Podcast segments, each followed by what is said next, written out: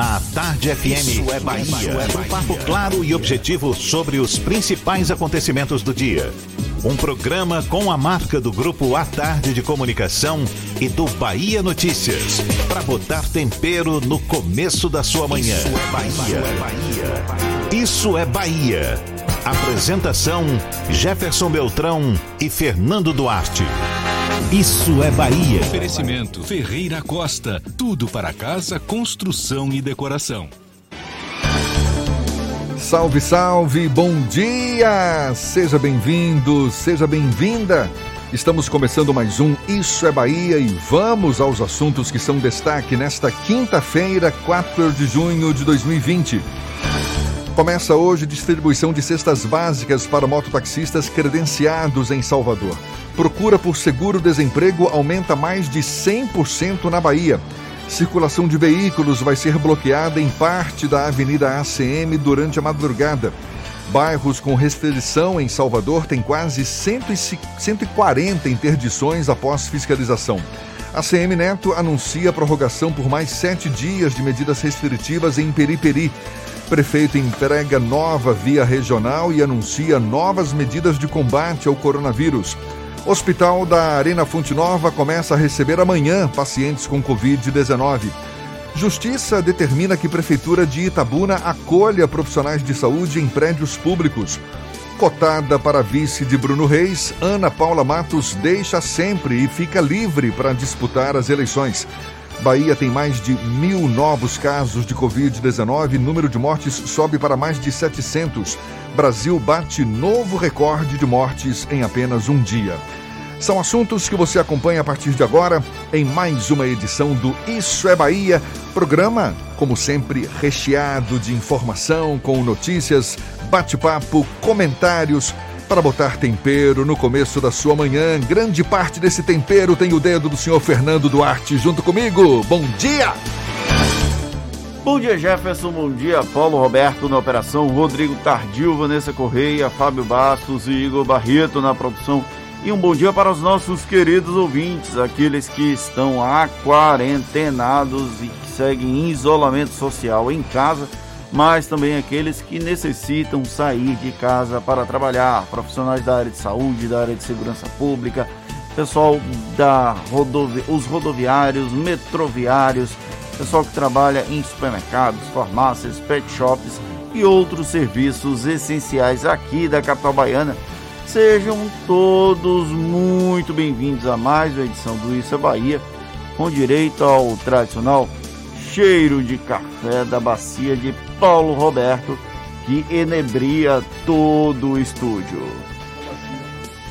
Essa bacia é cada vez maior e nem uma pontinha pra gente. Isso é inadmissível. Olha, a gente lembra, você nos acompanha também pelas nossas redes sociais. Tem o nosso aplicativo pela internet, já sabe, é só acessar atardefm.com.br. Também pode nos assistir pelo canal da Tarde FM no YouTube, se preferir pelo portal A Tarde. E estamos ao vivo também pelo Instagram do Grupo A Tarde. São vários os nossos canais de comunicação à sua disposição para também participar, enviar suas mensagens, marcar presença. Lembre aí, Fernando. O WhatsApp é o 71993111010 e você também pode interagir conosco no estúdio pelo YouTube e pelo Instagram. Mande a sua mensagem, participe aqui do Isso é Bahia. Tudo isso e muito mais a partir de agora para você.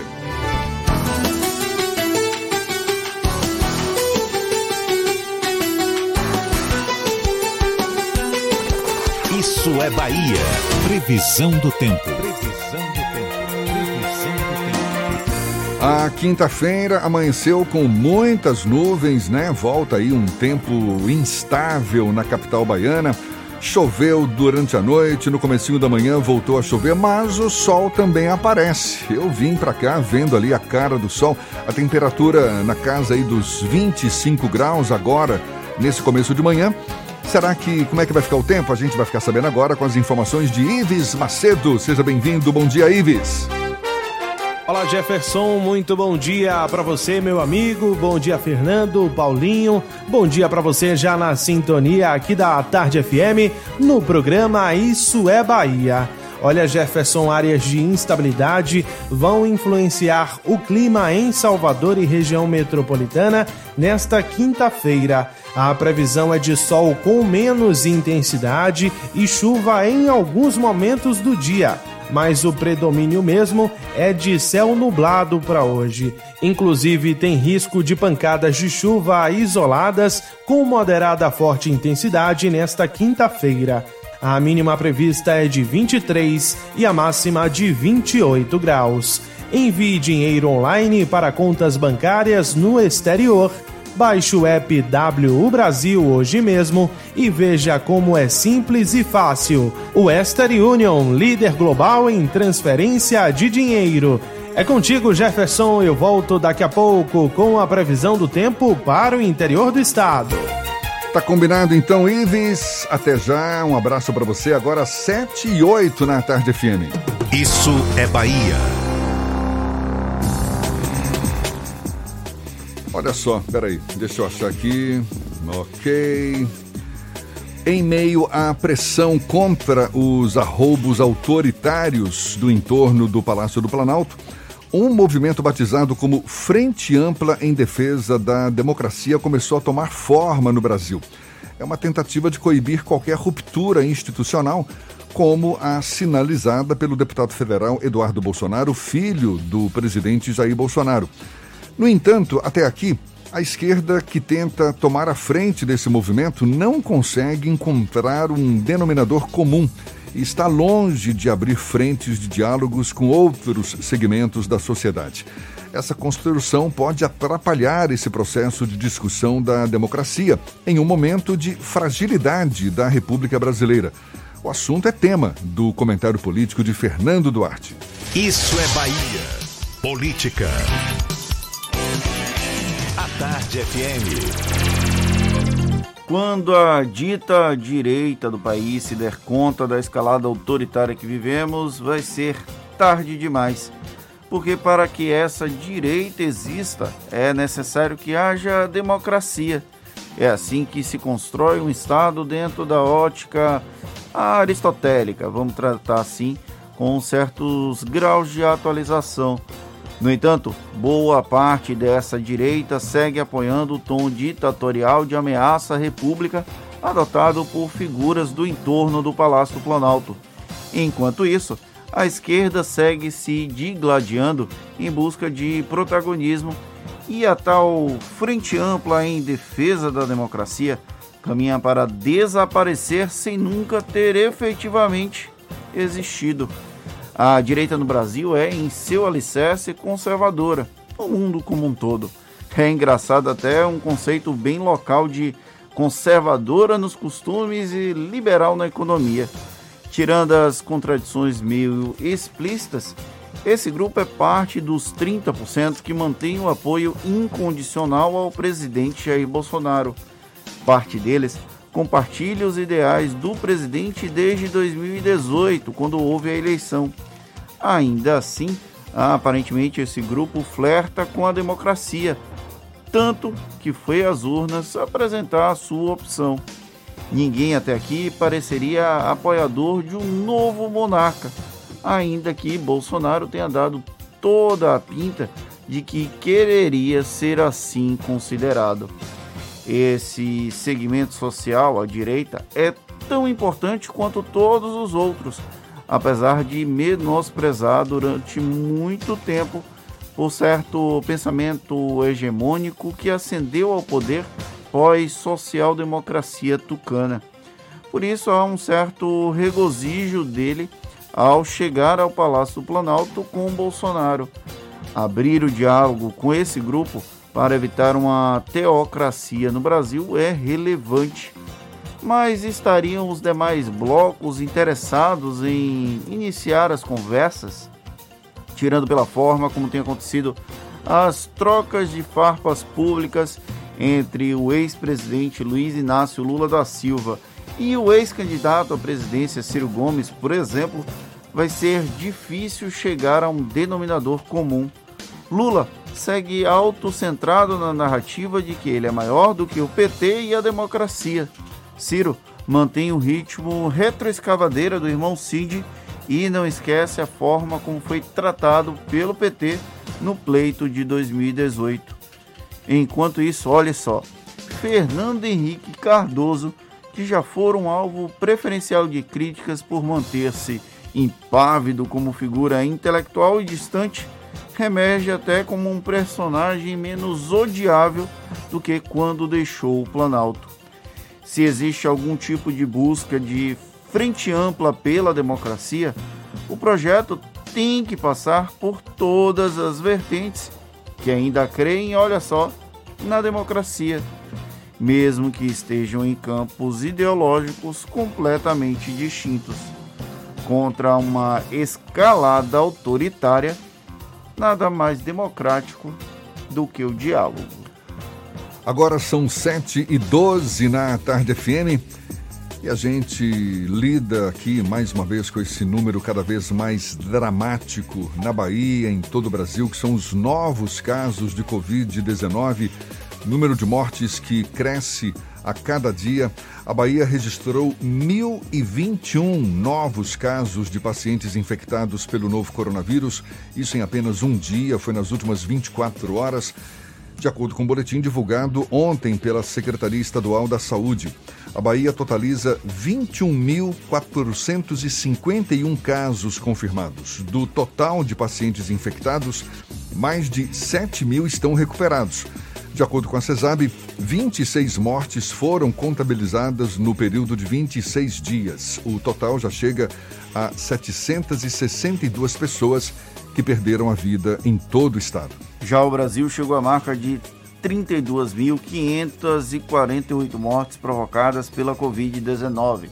Nas últimas 24 horas, houve um aumento de 1.349 mortes em razão da doença, de acordo com o boletim informativo divulgado pelo Ministério da Saúde. Em relação ao total de casos, o Brasil atingiu 584.016 confirmados da doença com um aumento de 28.633 novos casos nas últimas 24 horas. Eu vou fazer um parêntese de um absurdo que tem acontecido. No começo da pandemia, o governo federal divulgava o boletim por volta das 17, 18, quando era muito tarde, era 19 horas. Ontem, o Ministério da Saúde informou que o boletim só seria divulgado às 22 horas. E aí eu vou trazer um pouco dos bastidores da notícia. O Jefferson, que trabalhou em jornalismo televisivo durante muito tempo, entende como funciona isso até melhor do que eu. É necessário um tempo entre a divulgação da informação e o momento que a informação vai para o ar nas redes de televisão. Os principais telejornais do Brasil terminam antes das 22 horas. E aí o Ministério da Saúde passou a divulgar ontem 22 horas, deu indicativos de que isso pode voltar a acontecer em outras situações, o que impede que o boletim seja divulgado nos telejornais da noite e também nos jornais impressos, porque o fechamento das edições dos jornais impressos acontece normalmente antes das 22 horas. Então, há uma estratégia comunicacional de evitar que os números atualizados das mortes dos novos casos sejam divulgados pela imprensa. Essa estratégia pode ser deliberada, até porque o governo federal hoje adota uma postura de elencar principalmente os recuperados, o que os especialistas em pandemias não recomendam. É uma estratégia de impedir a divulgação desses números pela imprensa em horário nobre, porque Sim. mais cedo ou mais tarde vai acabar sendo divulgado. Não tem muito sentido isso, né? Do ponto de vista de prestação de um serviço, você divulgar uma informação como essa, de extrema relevância às 10 horas da noite, claro que você só vai atingir o grande público no dia seguinte. E a gente está, claro, querendo saber, acompanhar, se atualizar cada vez mais sobre essa pandemia que nos afeta a todos. É uma questão então, de transparência pública, né? Exatamente, ou seja, é algo que tem que ser revisto, não, não tem sentido, e como você bem disse, as televisões, os, os impressos, todos têm o seu deadline, o seu tempo limite para fechar a sua edição. Senão, depois só fica de fato para o dia seguinte, como é o que está acontecendo agora com a maioria dos jornais.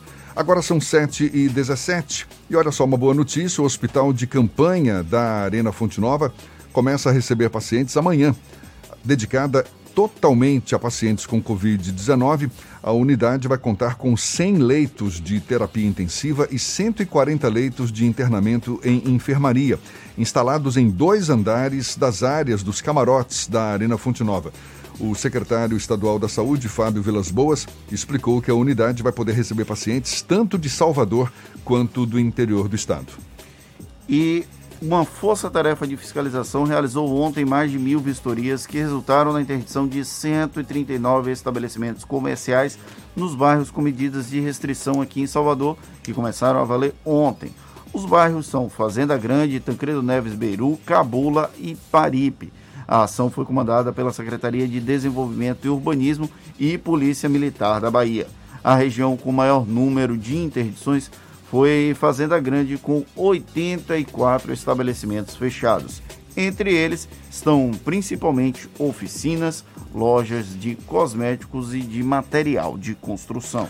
7 e 19 na tarde FM.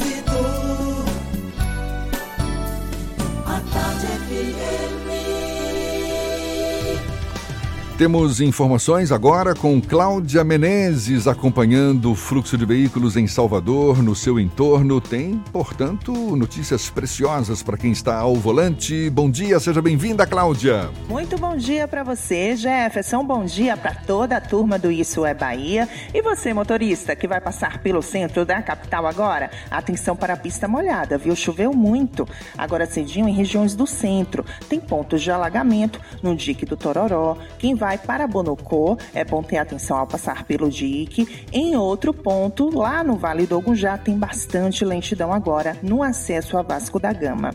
Não corra riscos com coronavírus. Cliente Central Nacional Unimed apresentou sintomas da doença, como febre e dor de garganta. Baixe o aplicativo Meu Plano e tire suas dúvidas antes de ir ao hospital. Eu volto com você, Jefferson. Até já, Cláudia. Tarde FM de carona com quem ouve e gosta. A CM Neto anuncia prorrogação por mais sete dias de medidas restritivas em Periperi. E circulação de veículos vai ser bloqueada em parte da Avenida ACM durante a madrugada aqui na capital baiana. A gente dá os detalhes já já para você. São 7h20 na tarde FM. Você está ouvindo Isso é Bahia. Em um momento de tantas incertezas, acreditar nos seus sonhos é mais importante do que nunca. Por isso, faça como Ebert, aluno de odonto da Unime. Ele veio do interior, encarou muitas dificuldades, mas não desistiu. Teve o apoio de muitos professores e hoje é um destaque na profissão. Vem também para a Unime. Essa é a hora de seguir em frente.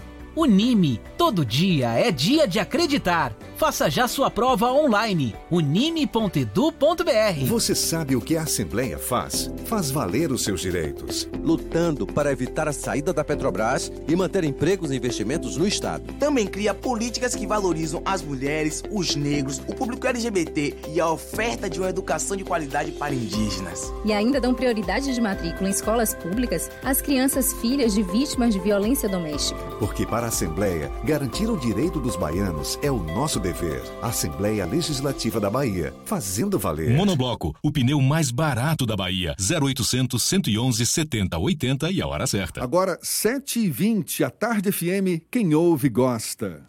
Você sabia que na Monobloco toda a energia elétrica utilizada para consertar o seu carro é captada de placas solares? E que o óleo trocado do seu carro vai para reciclagem para ser refinado novamente? E que na Monobloco os pneus velhos deixados pelos clientes podem virar chachim, cadeira e até asfalto? Não sabia? Então se ligue. Monobloco faz tudo de mecânica e tem o pneu mais barato da Bahia. Água de Meninos, Lauro de Freitas e Abrantes. 0800 111 7080.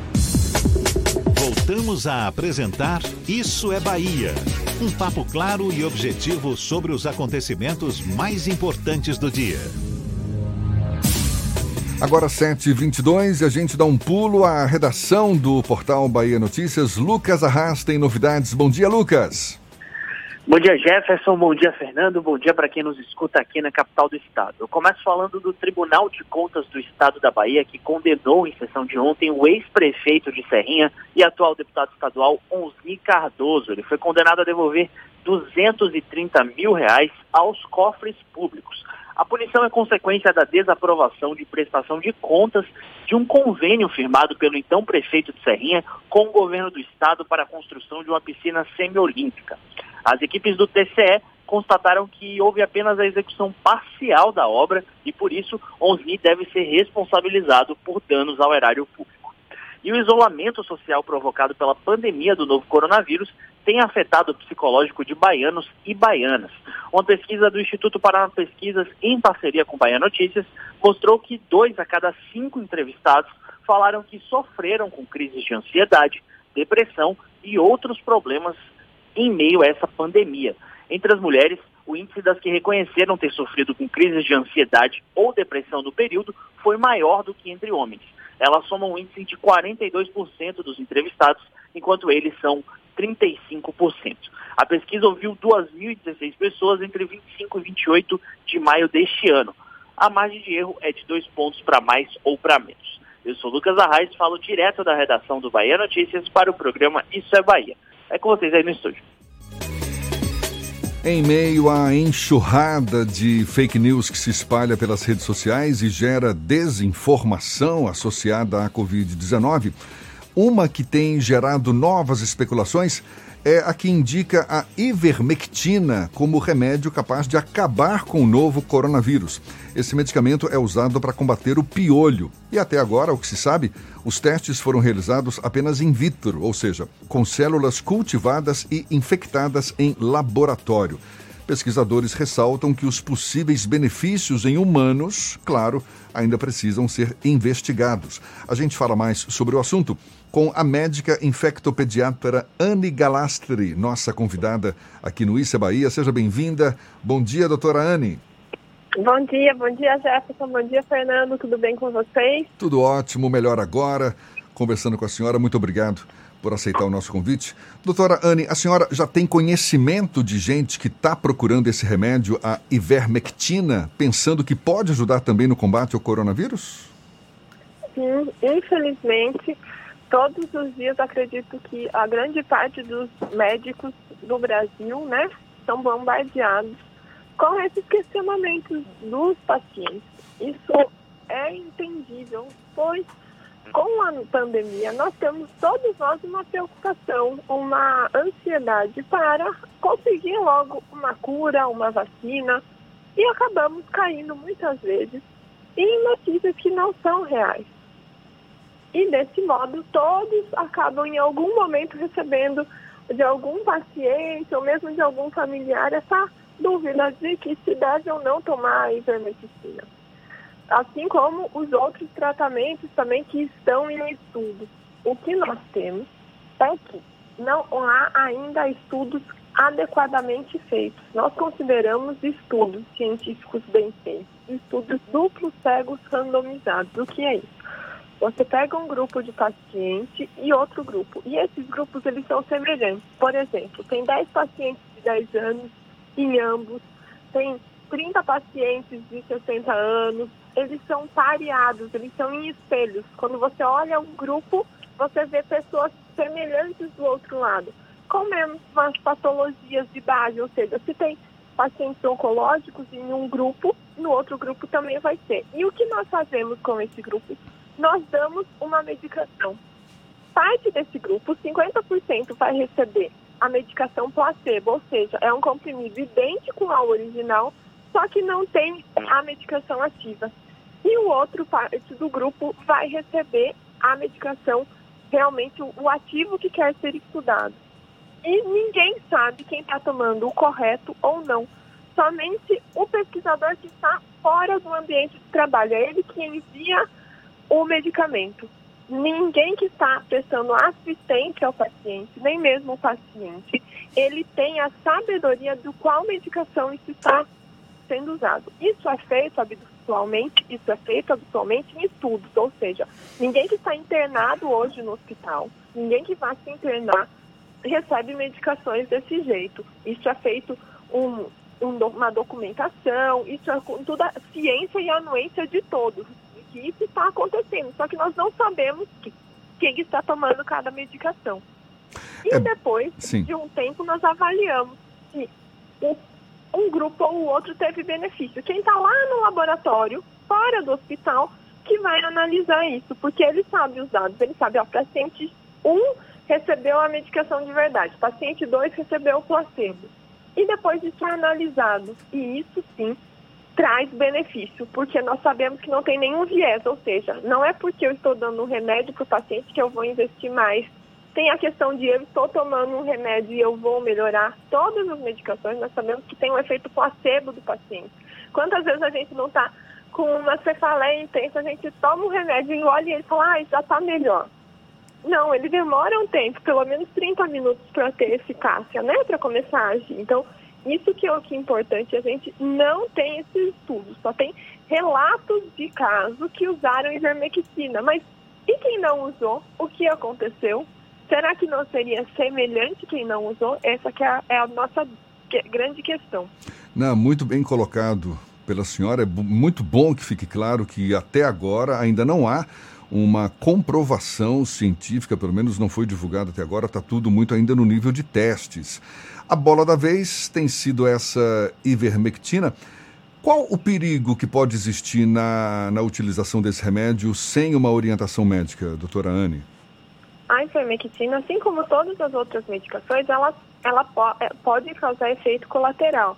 Pode ter alteração de trato gastrointestinal, então diarreia, dor abdominal, pode ter sobrecarga em fígado, em rim e até mesmo pode ter alteração em sistema nervoso central. Quando a gente coloca em ratos né, de laboratório e pequenos mamíferos, o que aconteceu? A ivermectina em concentrações elevadas causaram alterações no sistema nervoso central. Aparentemente, a quantidade que a gente teria que colocar no nosso organismo, ou seja, ingerir de ivermectina em estudos, né, baseados no que você no que você começou falando sobre os estudos in vitro de laboratório, a equivalência de quanto de ivermectina teve que pôr para o vírus morrer seria uma dose muito alta para o nosso organismo ingerir e isso poderia ter alterações neurológicas. Isso é testado? Não, porque ninguém ainda usou essa dose equivalente. Existem estudos que estão ocorrendo e nós precisamos de muita parcimônia para aguardar. Assim como é, o início da cloroquina parecia muito promissor e toda vez que começa alguma nova infecção viral, a cloroquina ela tende a ser testada, assim como a ivermectina, assim como o, o, algumas outras medicações para HIV elas são testadas. No entanto, até o momento, todas as infecções virais agudas que nós temos, nós não temos um tratamento eficaz, principalmente da parte respiratória. Até mesmo o H1N1, a vacina é o que protege de modo adequado. O tratamento em si tem muito pouco benefício. Então, nós precisamos de uma atenção e realmente precisar de estudos adequados né? E esses estudos estão saindo em tempo recorde. Nós temos uma pandemia, né? Uma doença que começou em dezembro, nós temos milhares de artigos, mais de 20 mil artigos já publicados, alguns com problemas, outros muito bem feitos. E esses muito bem feitos é que a gente tem que, que apegar e realmente fazer o correto. É irresponsável criar uma busca desenfreada por medicamentos que ainda não foram testados, a cloroquina teve um problema porque as pessoas que dependem, como os portadores de lupus, que dependem do remédio, eles passaram a ter dificuldade de encontrar o medicamento por conta dessa busca desenfreada pela cloroquina. A ivermectina não chegou a esse nível, mas é irresponsável essa busca desenfreada da população sem o conhecimento técnico é, correto por esses remédios para como uma questão milagrosa de combate à doença, doutora? É, é inadequada essa esse, a compra errada, por quê? Porque pessoas necessitam. Pediculose, escabiose continuam acontecendo, né? O piolho, a carne e nós temos tratamento efetivo. E há sim a falta aqui em Salvador, em algumas farmácias, já dessa medicação por compra inadequada, porque nunca é uma medicação que foi, que teve falta na farmácia. As pessoas estão comprando mais. Mas o mais inadequado é quem propaga essa informação. Não é a população leiga que compra. A população leiga está sendo é, entusiasmada a fazer seu uso se não está sendo bem orientada. O problema não é a população comprar, o problema, na minha opinião, é quem realmente propaga essa informação de modo inadequado. A senhora é infectopediatra e deve acompanhar o, a questão do, da disseminação até é, do, de vírus, de bactérias e até outras questões, como por exemplo o piolho, que é muito comum na infância. A senhora concorda com essa iniciativa de suspender temporariamente as aulas para evitar uma disseminação ainda mais alta do novo coronavírus? Isso, isso faz parte, faz parte de várias medidas que foram tomadas em inúmeros governos do mundo. Por quê? Porque as crianças, apesar de a grande maioria delas terem um curso mais leve da doença, elas podem algumas cursarem com doenças mais graves, principalmente as crianças que têm alguma doença de base, como por exemplo, uma asma grave, um problema cardíaco, algum problema oncológico, e elas podem cursar com uma doença mais grave. Assim como os adultos com doenças crônicas cursam habitualmente com uma doença mais grave. Só que as crianças, elas também são potenciais transmissores, potenciais vetores da patologia, porque todo mundo abraça, beija criança, vovó, todo mundo, ninguém resiste ao charme de criança. E aí por isso que elas podem transmitir para muitas pessoas. Isso é comprovado que elas são os principais meios de transmissão entre as pessoas? Não, não é. Mas toda redução de movimentação, né, de trânsito na sociedade, foi visando uma redução da disseminação do vírus e exatamente proteger a chegada ao pico da doença enquanto o, a, o, o sistema de saúde não estivesse preparado para isso. Doutora Anne, a gente ouve muito falar que o novo coronavírus não costuma causar sintomas graves em crianças, crianças, adolescentes, que é baixo o índice de hospitalização por Covid-19 nessa faixa etária. Mas que uma nova doença estaria, eh, digamos, chamando a atenção do, dos médicos, ela, ela, me parece, eu tenho pesquisado aqui, o nome dela é Síndrome Inflamatória Multissistêmica Infantil que se manifesta semanas após a infecção pelo vírus e que tem potencial para atacar os principais órgãos, decorre de uma reação inflamatória anormal do organismo.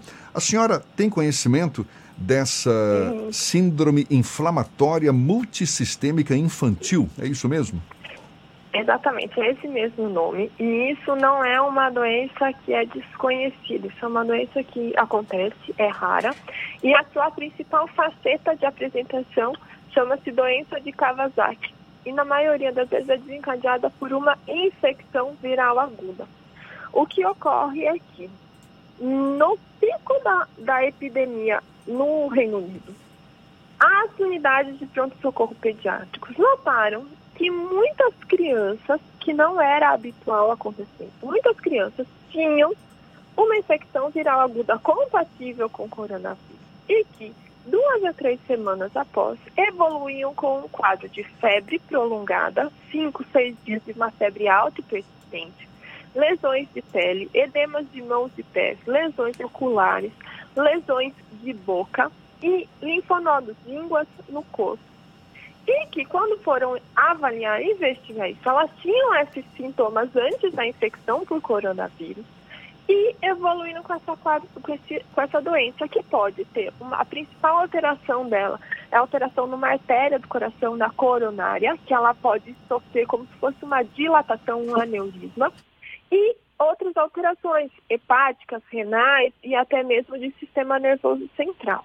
Essa doença existe um manejo conhecido, adequado e estão sendo feitos né, estudos para ver se nós temos outras medidas a serem feitas, mas as medicações já são conhecidas, elas são de uso intra-hospitalar e elas são manejadas, estão disponíveis aqui no Brasil. É, e essas crianças, quando foram tratadas, elas, a maioria delas ficaram bem. Algumas outras tiveram alguns problemas mais sérios. Quando chegou o pico nos Estados Unidos, foi vista a mesma questão. O que está se estudando neste momento é se realmente o coronavírus ele foi o desencadeante disso. Então, nós tem uma questão linear, tem uma relação linear de ter tido a infecção prévia e ter evoluído para essa síndrome. Nós precisamos ter certeza que foi a, a, o coronavírus que desencadeou isso, né? Pode ter algum outro vírus funcionante ou de repente uma co-infecção na pediatria de dois vírus que possam desencadear essa, essa síndrome. Então, é possível, sim, são doença, é uma doença muito rara, mesmo aumentando a incidência continua rara e acomete mais, aparentemente, crianças mais velhas, depois de 5, 6 anos de idade. Tem, os, a maioria dos, das, dos artigos, eles mostram crianças entre 10 anos de idade até 17 anos de idade. Doutora Anne, Fernando falou aqui da esperada volta das crianças às aulas, a retomada das atividades nas escolas. Eu queria insistir um pouco mais nesse assunto também, porque a gente percebe que as escolas já começam a se preocupar com essa questão procurando definir protocolos sanitários. Eu já tenho conhecimento de escolas que estão buscando uma forma de criar uma espécie de bolha de sobrevivência, bolha no, no, no não no sentido literal da palavra, mas Sim. um espaço em que as pessoas, as crianças possam estar de fato se sentindo seguras, sem contato com pessoas externas. Qual a eficácia dessas medidas, uma vez claro que estarão procurando atender aos mais exigentes critérios aí de, de, de, de proteção à saúde, mas a gente sabe que criança, é, pela própria natureza, não tem a mesma disciplina de um adulto, não é? Existe a proximidade dela com a outra criança, com os próprios monitores, os professores. Por mais que se cerque de todos esses cuidados, como é que a senhora avalia esse, esse próximo passo que será dado pelas escolas. Não se sabe exatamente quando, não é? Nenhuma autoridade ainda arriscou a, a afirmar que vai ser a partir de determinada data, mas enfim, mais cedo ou mais tarde elas estarão voltando para suas salas de aula. Com todas essas medidas, como é que a senhora avalia esse cuidado, a eficácia desses cuidados todos que certamente estarão sendo colocados em prática? É necessário muita cautela e muita sabedoria para esse momento. O que nós devemos fazer, e é sábio da nossa parte, é observar o que aconteceu e o que está acontecendo nos países que já passaram do pico e estão voltando à vida normal. Então, é fundamental que nós observemos a Europa, observemos os Estados Unidos, a Ásia, né? E isso vai ser um retorno gradual, acredito. E se nós, adultos, infelizmente sabemos que grande parte de nós não respeitamos o que é orientado, nós precisamos ter mais cautela com crianças. Mas eu tenho que dizer que eu discordo um pouquinho de você, me perdoe, que criança é mais disciplinada. Criança, quando aprende, ela aprende e ela faz certo adulto, infelizmente, já tem aquele jeitinho de tentar burlar, sabe? O, o adulto que, Mas... é, que é o indisciplinado, né? Eu concordo, acho que a senhora está certa, sim. É, mas o que nós sabemos que neste momento inibe a transmissão. pessoas doentes ficam em casa, ficam isoladas do ambiente domiciliar. Ponto. Isso é preciso um rigor muito importante para todos nós, né? O distanciamento social e a higiene de mãos são fundamentais. O uso de máscara, ela perpassa pelo isolamento social. Então, quando você não faz um isolamento social, quando você está a menos de um metro e meio das pessoas, você pode receber né, esse vírus ou transmitir para alguém esse vírus. Então, por isso que você usa a máscara, mas não que a máscara proteja, é o distanciamento social que vai proteger. Vai Você... ser uma, um novo modo de, de escola nos próximos meses, eu acredito até nós termos a, uma vacina eficaz, que é a nossa grande esperança, é que surja uma vacina. E não acho, não acredito, e nenhum especialista acredita que a vacina vai sair em questão de um, dois meses. O estudo que está começando aqui no Brasil, da Universidade de Oxford, que vai ser na Universidade Federal do Estado de São Paulo, um dos braços do estudo que foi anunciado ontem, tem previsão de duração de um ano de testes. Pode ser que termine uns meses antes, pode ser, se os, estudos, se os dados foram extremamente promissores e seguros para todos. Mas, a princípio, a previsão é que se vai começar agora, em um ano a gente tenha o término, a resposta desta vacina, pelo menos. Tem outras vacinas que estão sendo estudadas, mas essa é muito promissora. Doutora Anne Galastre, uma última pergunta é com relação ao uso de máscaras por crianças. É um desafio extra fazer com que elas mantenham a máscara. Quais alternativas a senhora recomenda para os pais para convencer o uso das máscaras? É melhor utilizar estratégias lúdicas, didáticas para tentar fazer com que as crianças mantenham esse trambolho na cara? É, só vale a pena ressaltar que crianças maiores de dois anos que podem utilizar máscara. Menores de dois anos não têm a indicação, elas são contraindicadas ao uso de máscara, porque elas podem sofrer asfixia, né? Elas podem ter algum tipo de engasgo com a máscara, pode atrapalhar a respiração delas e pode correr risco à vida. Então, maiores de dois anos que devem utilizar máscara crianças devem sair somente quando necessário realmente. Não é porque a mãe vai comprar um pão na padaria que a criança tem que ir junto. A criança deve permanecer em casa o máximo de tempo possível. E quando necessário sair, ela deve utilizar a máscara. E acredito que o melhor modo é um exemplo bem feito, né? Uma, um, um pais que utilizem e que expliquem às crianças. As crianças elas têm uma uma capacidade muito grande. Eu sou uma apaixonada por crianças e crianças, elas conseguem absorver o conhecimento e elas conseguem ter consciência, né? Então é realmente através da didática, da paciência, do estudo e do exemplo. É, as crianças, como a senhora bem disse, muitas vezes são as que mais têm a capacidade de, de, de, de se deixa eu falar aqui, de, de se. Epa! De se manter disciplinadas. De se manter disciplinadas. tá vendo? Eu não fui disciplinado aqui agora. E os adultos nem sempre. Doutora Ana Galastri, muito obrigado pelos seus esclarecimentos, pela atenção dada aos nossos ouvintes. Muito bom falar com a senhora. Muito obrigado e um bom dia. Eu que agradeço, tenha um bom dia e esperamos que em breve tudo isso passe, que possamos, né, abraçar, ter festas, ter, voltar à nossa vida normal. Mas, enquanto isso, vamos fazer tudo o que seja melhor para tudo isso acabar logo. Até mais, tenha um bom dia. Muito obrigada mais uma vez. Até mais. Tchau. Doutora Anne Galastri, médica infectopediatra, conversando conosco aqui no Issa Bahia. Essa conversa todinha vai estar disponível logo mais nos nossos canais no YouTube, Spotify, iTunes e Deezer. Agora, 7h45 na Tarde FM.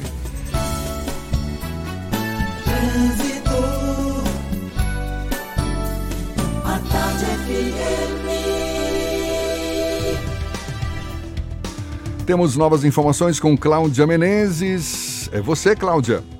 Tô de volta, Jefferson, e chama atenção para pontos de alagamento na cidade, no Vale do Ogunjá, inclusive tem congestionamento no acesso a Vasco da Gama, na Baixa do Fiscal também, Avenida Centenário, sentido Barris, nas imediações do Quinto Centro de Saúde, passe por lá com atenção, e no dique do Tororó, em direção à Avenida Bonocô, tem pontos de acúmulo de água.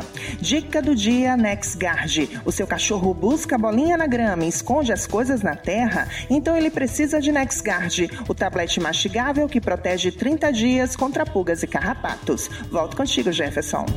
Obrigado, Cláudia. Tarde FM de carona com quem ouve e gosta. Prefeitura de Salvador entrega hoje nova via regional e deve anunciar novas medidas de combate ao novo coronavírus. A gente dá os detalhes já já. São 7h47 na Tarde FM. Você está ouvindo Isso é Bahia. O mundo mudou e para se preparar para o novo, você precisa estudar. Por isso, faça como o Ebert, formado em odontologia pela Unime. Ele contou com professores experientes e conseguiu chegar aonde sempre quis. Vem também para a Unime. Aqui você tem trilhas de carreira, que são conteúdos complementares que o mercado valoriza e bolsas de até 100%. Consulte condições. Faça o vestibular online. unime.edu.br. Unime. Todo dia é dia de acreditar.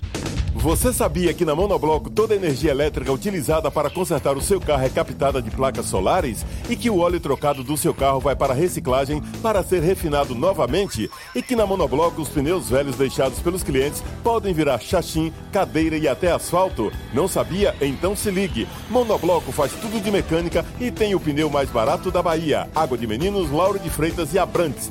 0800 111 7080. Central Papelaria. Os melhores preços e a maior variedade em material escolar e escritório da Bahia e a hora certa. Agora 12 minutos para as 8 na tarde FM. 3369 mil. Central Papelaria, variedade assim você nunca viu. 3369 mil, é só ligar. 3369 mil. Central Papelaria, você encontra tudo em material escolar. Tudo pro seu escritório, variedade fácil de estacionar. 3369 Ligue 3369 mil. A maior variedade em material escolar e de escritório. Central Papelaria Lauro de Freitas. 3369 mil. Voltamos a apresentar Isso é Bahia. Um papo claro e objetivo sobre os acontecimentos mais importantes do dia. Já já tem as dicas da Marcita para tornar a sua quinta-feira mais gostosa, mais cultural. Primeiro a gente vai para a redação do Portal à Tarde. Thaís Seixas tem novidades. Bom dia, Thaís. Oi, Jefferson, bom dia. Bom dia, Fernando, e a você que acompanha o é Bahia. Olha só, a Organização Mundial da Saúde vai retomar os protocolos com a cloroquina e a variante mais recente, a hidroxicloroquina. O anúncio foi feito ontem pelo diretor-geral da OMS, Tedros Ghebreyesus, depois da análise de um estudo publicado pela revista científica The Lancet. Na última semana, o grupo de pesquisa Solidariedade, que estuda medicamentos contra o coronavírus, decidiu suspender os testes com hidroxicloroquina por precaução. Agora, com base nos dados disponíveis, os membros do grupo afirmam que não há razão para suspender o protocolo. Segundo o diretor da OMS, os testes serão retomados com 3.500 pessoas de 35 países. E acontece hoje a 14ª edição do Dia Livre de Impostos. A campanha de vendas é realizada pela Confederação Nacional de Dirigentes Logistas e esse ano será feita pela internet. O objetivo é reanimar o setor de varejo e conscientizar a população sobre a carga tributária brasileira que incide sobre o consumo. Aqui em Salvador, mais de 700 estabelecimentos já haviam aderido à mobilização até a tarde de ontem. No ano passado, fizeram parte da campanha supermercados, farmácias, shoppings, padarias e restaurantes. Essas e outras notícias estão no portal atardeatarde.com.br. Vamos agora às dicas da Macita. Shows, dança, teatro, música, diversão. Ouça agora as dicas da Marcita com Márcia Moreira. Olá, vamos às dicas para esta quinta-feira. Boa notícia nesses tempos de pandemia. O SESC acaba de lançar o projeto SESC Cultura Convida. O objetivo é incentivar a produção artística e levar as apresentações para dentro das casas da plateia. Serão contemplados até 470 projetos de música, artes cênicas, artes visuais, audiovisual, literatura, infantis e patrimônio cultural. O investimento é de quase 600 mil reais. O projeto inclui ainda oficinas, debates e podcasts com profissionais que integram o sistema produtivo da cultura. Cada proponente poderá apresentar apenas um projeto. Inscrições até 7 de junho pelo site sesc.com.br barra convida. E a partir de hoje até o dia 6 de junho, o Goethe Institute promove o primeiro Festival Digital Latitude. O tema central é Repensando Relações de Poder por um Mundo Descolonizado e Antirracista. A programação gratuita inclui debates, entrevistas, filmes, performances, concertos e shows ao vivo através de streaming e por vídeos gravados. Os trabalhos resultam de projetos de artes iniciados ou apoiados pelo Goethe em diversos países. O festival conta com convidados de vários países como Quênia, Canadá, Namíbia, África do Sul e Alemanha. Para conferir, basta acessar o site do Goethe.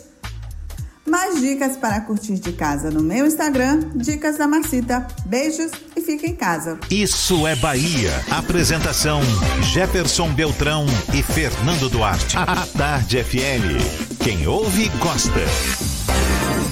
Olha aí, Fernando, hoje é dia de comprar mais barato produtos livres de impostos, agora pela internet. É que está acontecendo aí em todo o país a 14ª edição da campanha de vendas Dia Livre de Impostos, realizada pela Confederação Nacional dos Dirigentes Logistas, a CNDL. Essa ação que no esse ano ocorre pela internet tem o objetivo de reanimar o varejo, de conscientizar a população também sobre a pesada carga de impostos, essa carga de impostos brasileira que incide sobre o consumo. Aqui em Salvador, o organizador local do evento, o presidente da CDL Jovem de Salvador, Bruno Tomás Ferreira, diz que por conta da atual conjuntura de crise sanitária, a expectativa não é igual à de anos anteriores. Só para se ter uma ideia, em 2019, mais de 5 mil empresários aderiram à mobilização. Dessa vez, supermercados, farmácias, shopping centers, padarias, restaurantes devem participar da ação e, aliás, essas esses negócios todos participaram da ação no ano passado, né? Agora, a gente sabe, muitos deles estão fechados. Esse momento é também de oportunidade para o lojista que quer realizar a queima de uma sobra de estoque, diz Tomás Ferreira. Agora, olha só que diferença. Até ontem, mais de 700 negócios tinham confirmado a participação, bem menos do que no ano passado, quando mais de 5 mil negócios, mais de 5 mil empresários aderiram à mobilização. De, de qualquer forma, está aí hoje 14 edição da campanha de vendas Dia Livre de Impostos pela internet. Quem sabe Paulinho vai conseguir trocar o que? A geladeira? Ele está querendo uma geladeira nova, quem sabe consegue hoje por um precinho mais em conta. Paulinho quer o fogão, quer geladeira, quer carro, quer barco, quer tudo. Esse Paulinho tá difícil, é um consumismo exagerado, meu Deus do céu. E não libera um cafezinho pra gente aqui. Pois é, por isso que é rico. É. Economiza até no café. e as medidas restritivas no bairro de Periperi vão ser mantidas por sete dias. O prefeito Salvador, Assemineto, explicou que a taxa de contaminação no bairro não apresentou a queda desejada e este é o principal motivo para a prorrogação das restrições. Entre elas está o acesso apenas a moradores mediante comprovação das ruas Carlos Gomes e Ambrósio Calmon. E para quem costuma circular pela Avenida Antônio Carlos Magalhães, a ACM, aqui em Salvador, Fique atento, hein?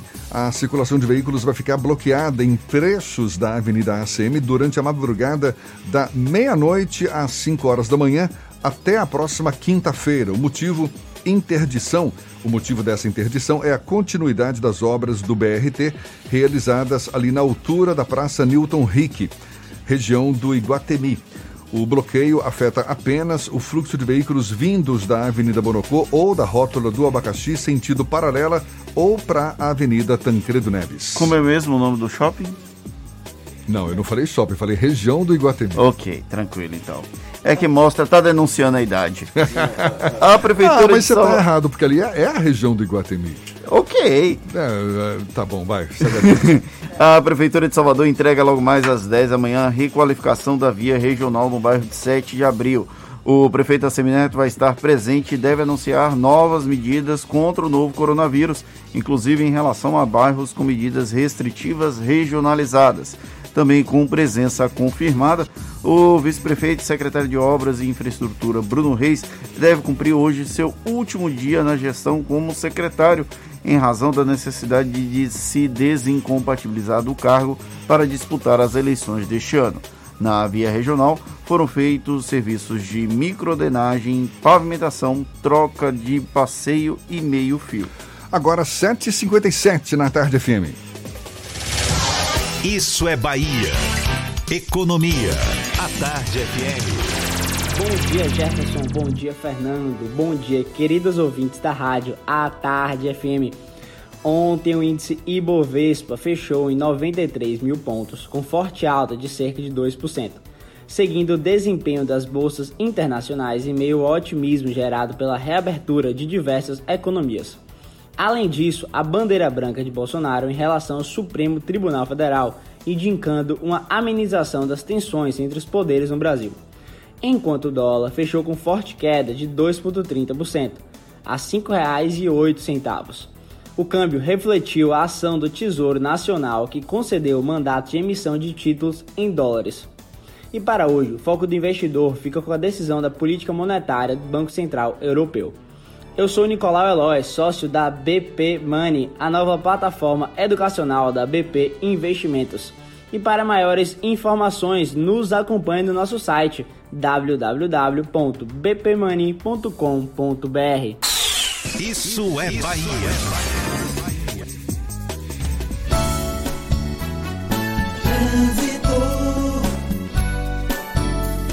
A tarde FM.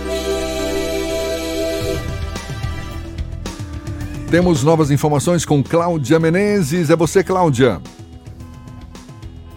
Oi, Jefferson. Chama a atenção de você, motorista, que vai passar pela Avenida Bonocô para pontos de alagamento no trecho logo depois da saída do Ogunjá e no trecho final em direção à rótula do Abacaxi, quase na ligação com a Via Expressa. Na Cidade Baixa, vamos para lá também. Tem bastante lentidão agora na Engenheiro Oscar Pontes, desde a saída da calçada até as imediações do Ferryboat. Envie dinheiro online para contas bancárias no exterior. Baixe o app WU Brasil hoje mesmo e veja como é simples e fácil. Wester e Union, líder global em transferência de dinheiro. Volto com você, Jefferson.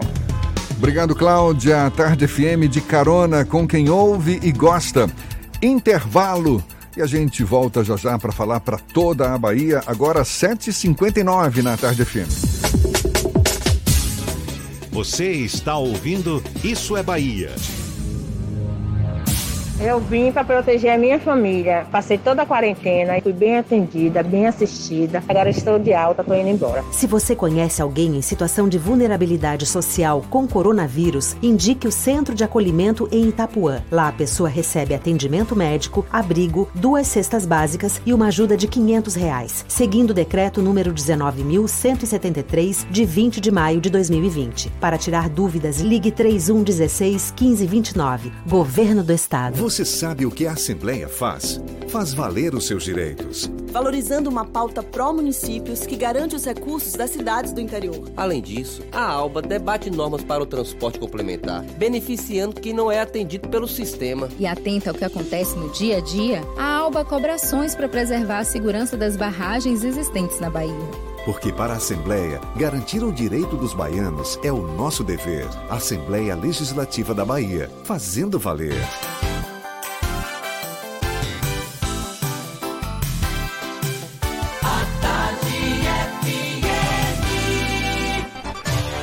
Atenção, emissoras afiliadas à Tarde FM. Em 5 segundos, Isso é Bahia. Para todo o estado.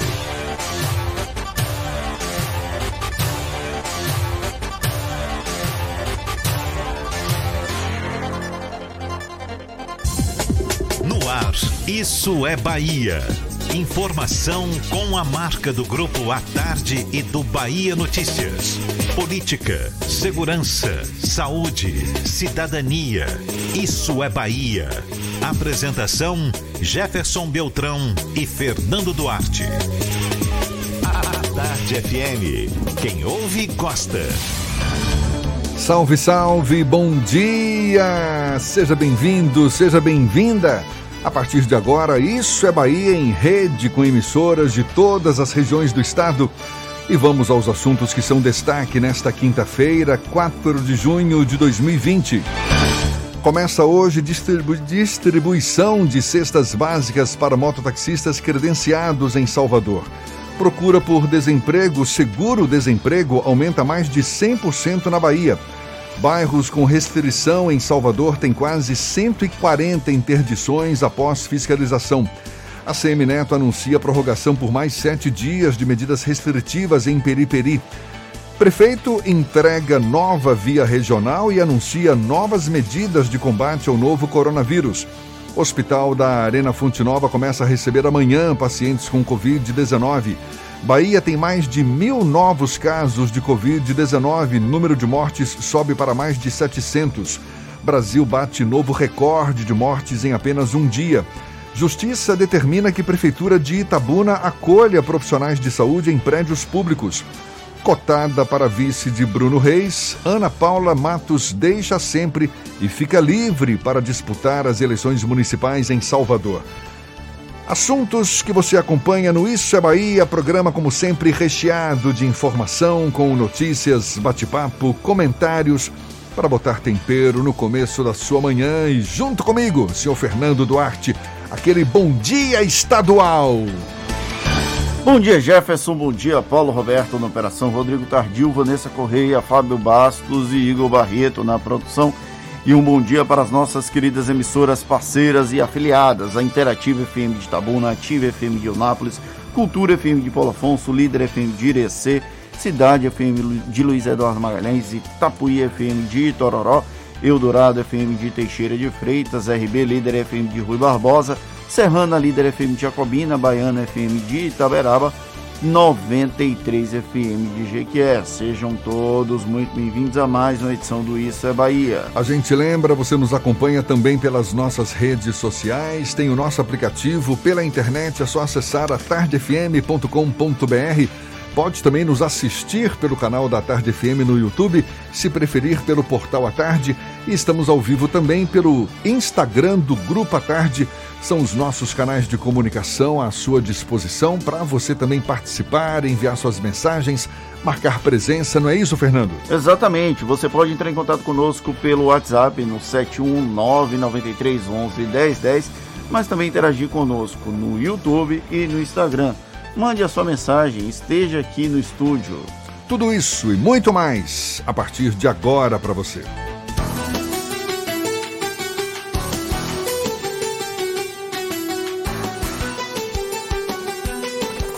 Isso é Bahia. Previsão do tempo. Em Salvador, a quinta-feira amanheceu com um tempo instável, já tinha chovido durante a noite, no começo da manhã voltou a chover. O sol insistia em aparecer também, mas há previsão de novas pancadas de chuva ao longo do dia, por mais que o sol também apareça. A temperatura hoje varia de 23 a 29 graus, agora na casa dos, deixa eu ver aqui, 26 graus. Para o interior do estado, as informações da previsão do tempo com Ives Macedo no seu segundo tempo aqui no Issa Bahia. Bom dia mais uma vez, Ives. Vamos nessa então, Jefferson. Muito bom dia novamente para você. Bom dia para todo mundo do interior do estado, já na sintonia aqui do programa Isso é Bahia. Vamos para nossa viagem por essa Bahia bonita? A nossa primeira parada é na cidade de Jequié. A previsão para hoje é de sol com muitas nuvens durante o dia, com períodos de nublado e chuva a qualquer hora. Mínima de 19 e máxima de 31 graus. A nossa segunda parada é na cidade de Paulo Afonso. A previsão é de sol e aumento de nuvens agora de manhã, com pancadas de chuva à tarde e à noite. Mínima de 21 e máxima de 30 graus. Não corra riscos com o coronavírus. Cliente Central Nacional Unimed apresentou sintomas da doença como febre e dor de garganta? Baixe o aplicativo Meu Plano e tire suas dúvidas antes de ir ao hospital. É com você, Jefferson. Eu volto amanhã com mais informações do tempo. Valeu, Ives. Aqui na Tarde FM, agora 8 e 6. Isso é Bahia. Termina hoje o prazo para desincompatibilização de eventuais candidatos a prefeito que ocupam cargo de secretários ou em altos escalões das prefeituras. Aqui em Salvador, pelo menos três pastas terão novos titulares a partir desta sexta-feira.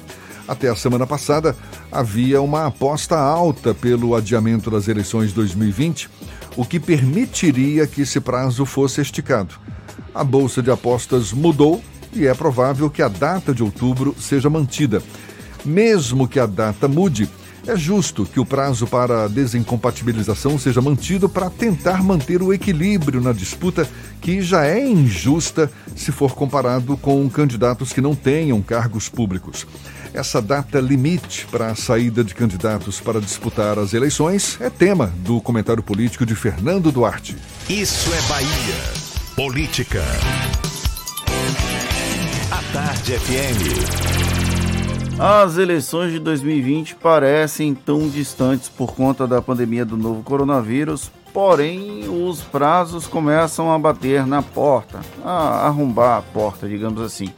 Aqui em Salvador, dois nomes já estão confirmados para deixar o secretariado do prefeito Assemineto, justamente para estarem como opção para as eleições de 2020. O vice-prefeito Bruno Reis, que é o candidato do grupo político de Semineto a prefeito, a Ana Paula Matos, que é a secretária de combate, promoção social e combate à pobreza, a sempre, que é uma aposta para vice, e um terceiro nome que pode aparecer como também opção para compor a chapa com Bruno Reis. Esse terceiro nome ainda não foi divulgado. O prefeito a Semineto vai anunciar na inauguração da requalificação da via regional logo mais às 10 da manhã.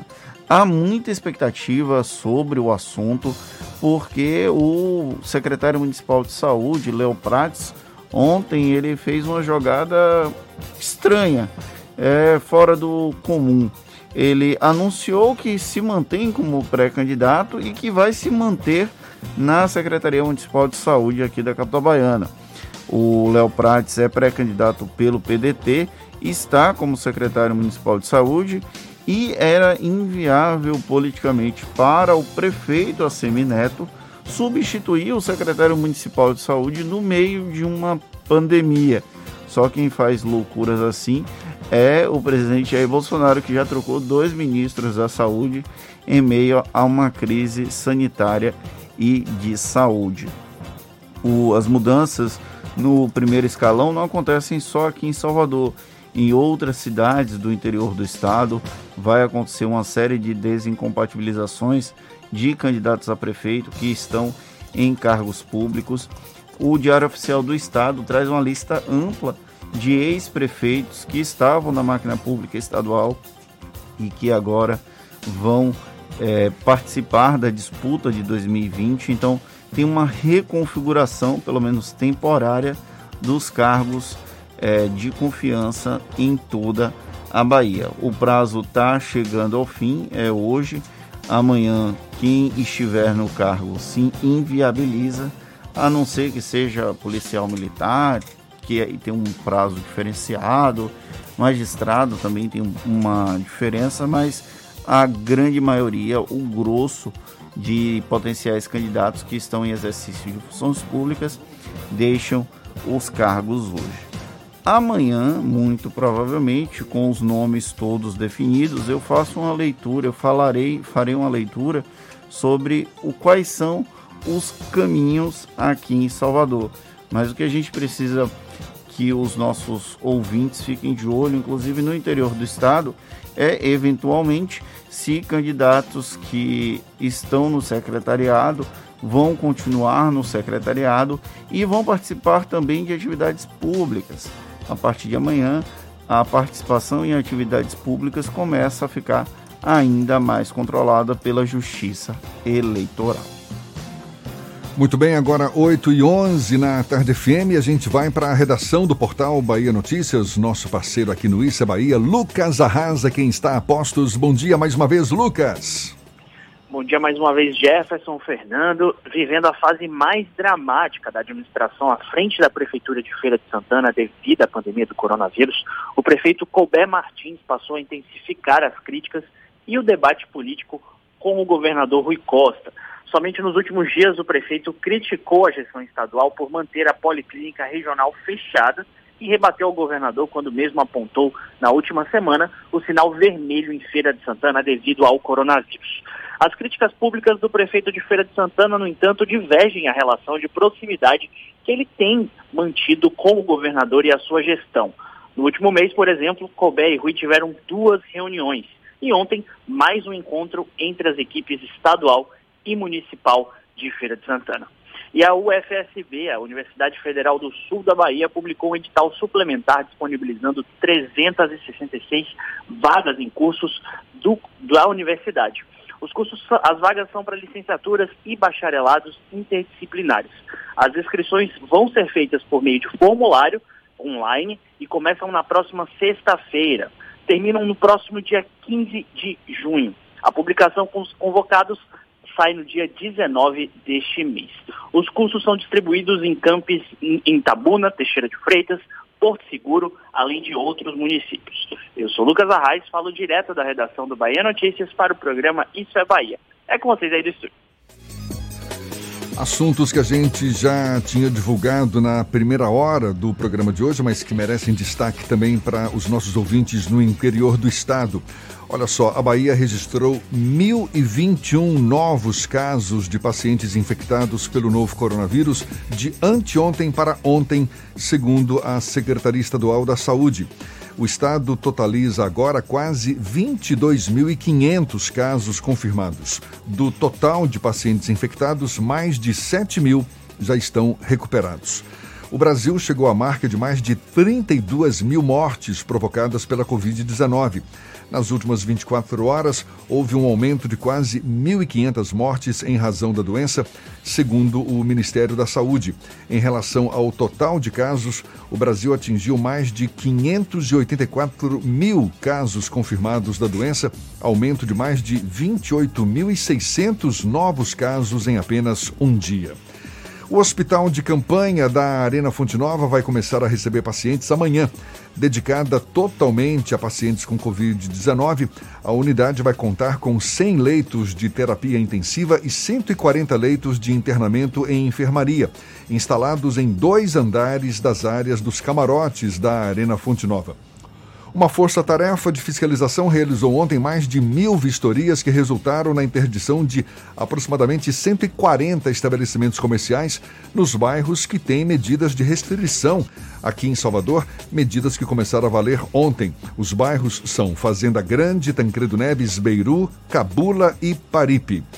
As medidas restritivas no bairro de Periperi vão ser mantidas por mais sete dias. O prefeito de Salvador, Assemineto, explicou que as taxas de contaminação no bairro não apresentaram a queda desejada e este é o motivo principal para a prorrogação das medidas. A Prefeitura de Salvador entrega logo mais às 10 horas a requalificação da via regional no bairro de 7 de abril. O prefeito Assemineto vai estar presente e deve anunciar novas medidas de combate ao novo coronavírus, inclusive em relação a bairros com medidas de combate mais duras que já estão em vigor. Agora, 8h15, a gente começa nosso giro pelo interior do estado. Vamos inicialmente para Luiz Eduardo Magalhães, extremo oeste da Bahia. J. Alves, da Cidade FM, quem tem as notícias da região. Bom dia, Jota. Bom dia, Jefferson, Fernando, equipe e ouvintes do Isso é Bahia. A partir de agora, destacaremos as principais notícias do Oeste Baiano, diretamente da capital do agronegócio. Jefferson e ouvintes, o avanço do coronavírus no interior também preocupa bastante. Em Barreiras, aqui no Oeste, já são 80 casos confirmados. 80 pessoas testaram positivo para o novo coronavírus. Dessas, 48 pessoas já estão recuperadas. 31 estão em isolamento domiciliar e uma pessoa está internada. Em Barreiras, até o momento, não houve nenhum óbito suspeito. Mas em Luiz Eduardo Magalhães, a realidade é diferente. A primeira morte suspeita pelo novo coronavírus aconteceu na noite de ontem. A Prefeitura de Luiz Eduardo Magalhães, por meio da Secretaria de Saúde, informou ao público a primeira morte suspeita pelo novo coronavírus no município. O paciente de gênero masculino de 45 anos veio a óbito é, no final da tarde, início da noite de ontem, na unidade de pronto atendimento à UPA. O paciente, que era portador de comorbidades com histórico de mudança do município de Reação das Neves para Luiz Eduardo Magalhães no final de maio, compareceu à unidade de controle do coronavírus na última segunda-feira, apresentando quadro de pneumonia, onde foi aplicado o teste rápido para a Covid-19 e atestou negativo. Diante do resultado, esse paciente foi encaminhado para a UPA, onde foi medicado para os sintomas e para a compensação do diabetes. Na manhã de ontem, o quadro evoluiu e o paciente passou a apresentar baixa de saturação. Por orientação médica, foi realizado um segundo teste rápido e dessa vez o resultado foi positivo. O paciente passou a ser preparado pela equipe médica da UPA, do Serviço Móvel de Urgência, o SAMU, para transferência para a UCC, quando a saturação baixou a níveis que indicavam a necessidade de intubação. Intubado, o paciente sofreu uma parada cardíaca e o levou a óbito, mesmo diante de todos os esforços das equipes para a sua reanimação. A Secretaria de Saúde informa que para a confirmação do óbito em razão da Covid-19, em cumprimento ao protocolo preconizado pelas autoridades sanitárias, foi colhido material biológico do paciente para a realização do exame em PCR, é o método de reação da enzima polimerase em cadeia em tempo real de vírus. O prazo de retorno desse exame é de até 48 horas. Até o momento, Luiz Eduardo tem 43 casos confirmados da doença, desses 17 recuperados. E por aqui encerro minha participação, desejando a todos uma ótima quinta-feira um excelente fim de semana. Eu sou o J. Alves, da Rádio Cidade FM de Luiz Eduardo Magalhães, para o Isso é Bahia. Maravilha, Jota, valeu. Agora 8 e 19 e começa hoje a distribuição de cestas básicas para mototaxistas credenciados na Prefeitura de Salvador mais de mil profissionais de 18 a 59 anos de idade estão aptos a receber os kits. Aqueles que têm mais de 60 anos serão contemplados pelo, pelo benefício Salvador por Todos. A entrega vai ser realizada na sede da Secretaria de Mobilidade no bairro de Amaralina, conforme programação pré-estabelecida de acordo com o alvará de cada trabalhador. O mototaxista deve comparecer usando máscara e levar o alvará de circulação ou crachá, além de documento de identificação com foto. E olha só, Jefferson, a procura pelo seguro-desemprego no mês de maio aumentou 113% na Bahia em comparação com o mês de janeiro.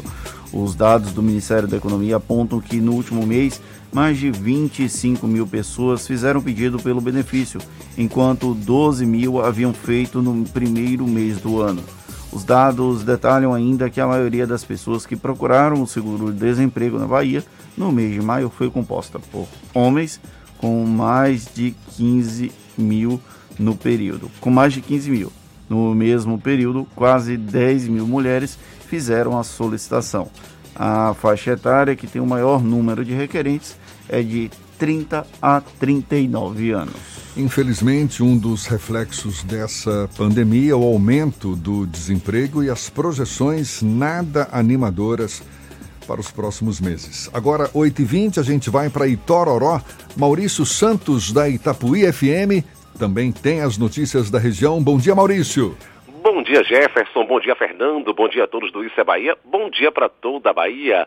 Vamos com notícias aqui da nossa região, da região do Médio Sudoeste.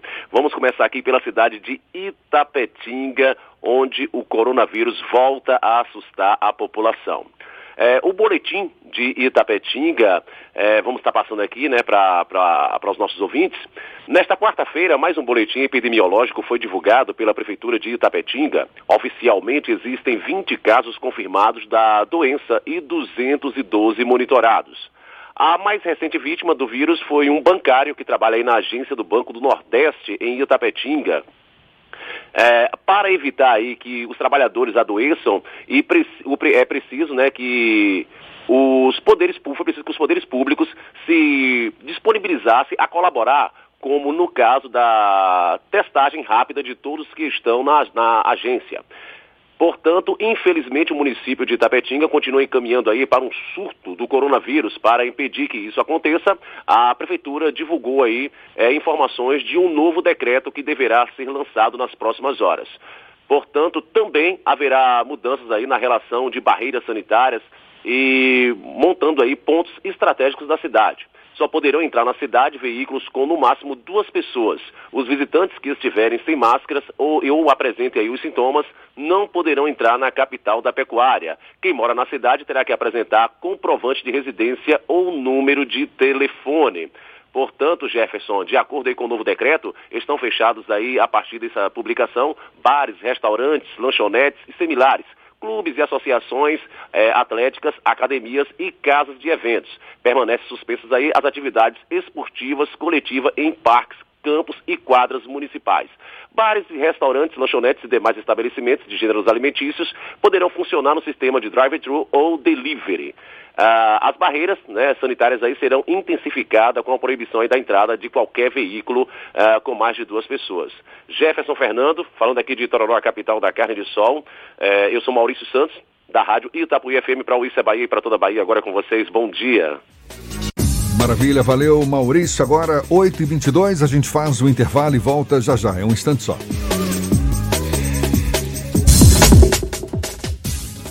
Você está ouvindo Isso é Bahia.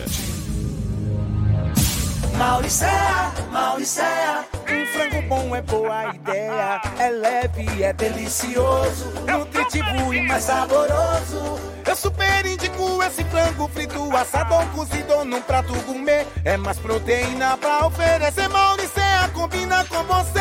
Mauricéia, Mauricéia, esse frango dá show na plateia.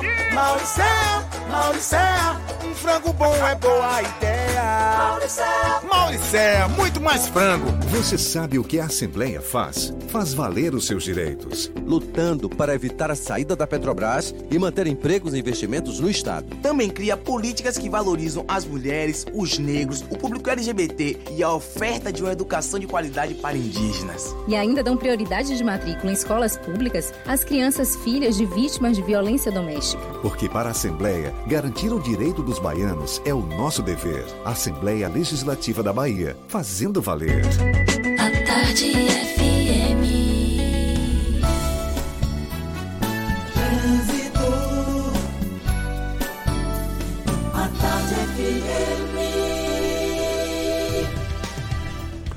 A gente tem novas informações com Cláudia Menezes, de olho nos motoristas. É você, Cláudia. Oi, Jefferson, tô de volta e chama atenção para pontos de alagamento. Você que vai passar pela Via Expressa, que liga paralela ao viaduto Raul Seixas. E logo no início da via, na faixa da esquerda, tem um bueiro aberto. Tem cones sinalizando, mas fique atento ao passar por esse trecho. Vamos para a Avenida Bonocô, porque lá tem pontos de alagamento também. Inclusive, tem lentidão para quem vai em direção à rótula do abacaxi nesse momento. Esse trecho é logo depois da saída do Ogunjá. Neste instante, milhares de famílias do sertão nordestino passam fome e sede e vivem sem nenhum recurso. Se está difícil para nós, imagine para eles. Colabore com os amigos do bem. Doe em amigosdobem.org. Volto com você, Jefferson. Obrigado, Cláudia. Tarde FM de carona com quem ouve e gosta.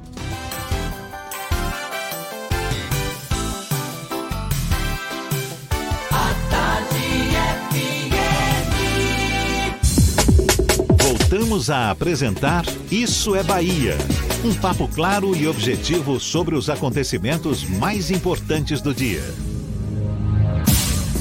Com a atual fase em plena pandemia, a crise se instala no comércio, em diversos setores ligados à economia. Com as micro e pequenas empresas, não tem sido diferente. Em abril, o Sebrae anunciou, junto com a Caixa Econômica Federal, uma linha de crédito para microempresas com o objetivo de ajudar esse setor, um dos mais prejudicados com a crise gerada pela pandemia. Microempresas e microempreendedores individuais também. A gente fala mais sobre o assunto com o superintendente do Sebrae na Bahia, Jorge Cury, nosso convidado aqui no Issa Bahia. Seja bem-vindo. Bom dia, Jorge. Bom dia, Jefferson. Bom dia, Fernando, Rodrigo, que nos estão dando a oportunidade de estar aqui com vocês para tentar ajudar um pouco nesse momento tão difícil que estamos passando. Se está difícil para todos, principalmente para os pequenos. E é por isso que nós estamos aqui junto com vocês para tentar minimizar a dificuldade que no momento vem passando os microempreendedores individuais e as micro e pequenas empresas em nosso país.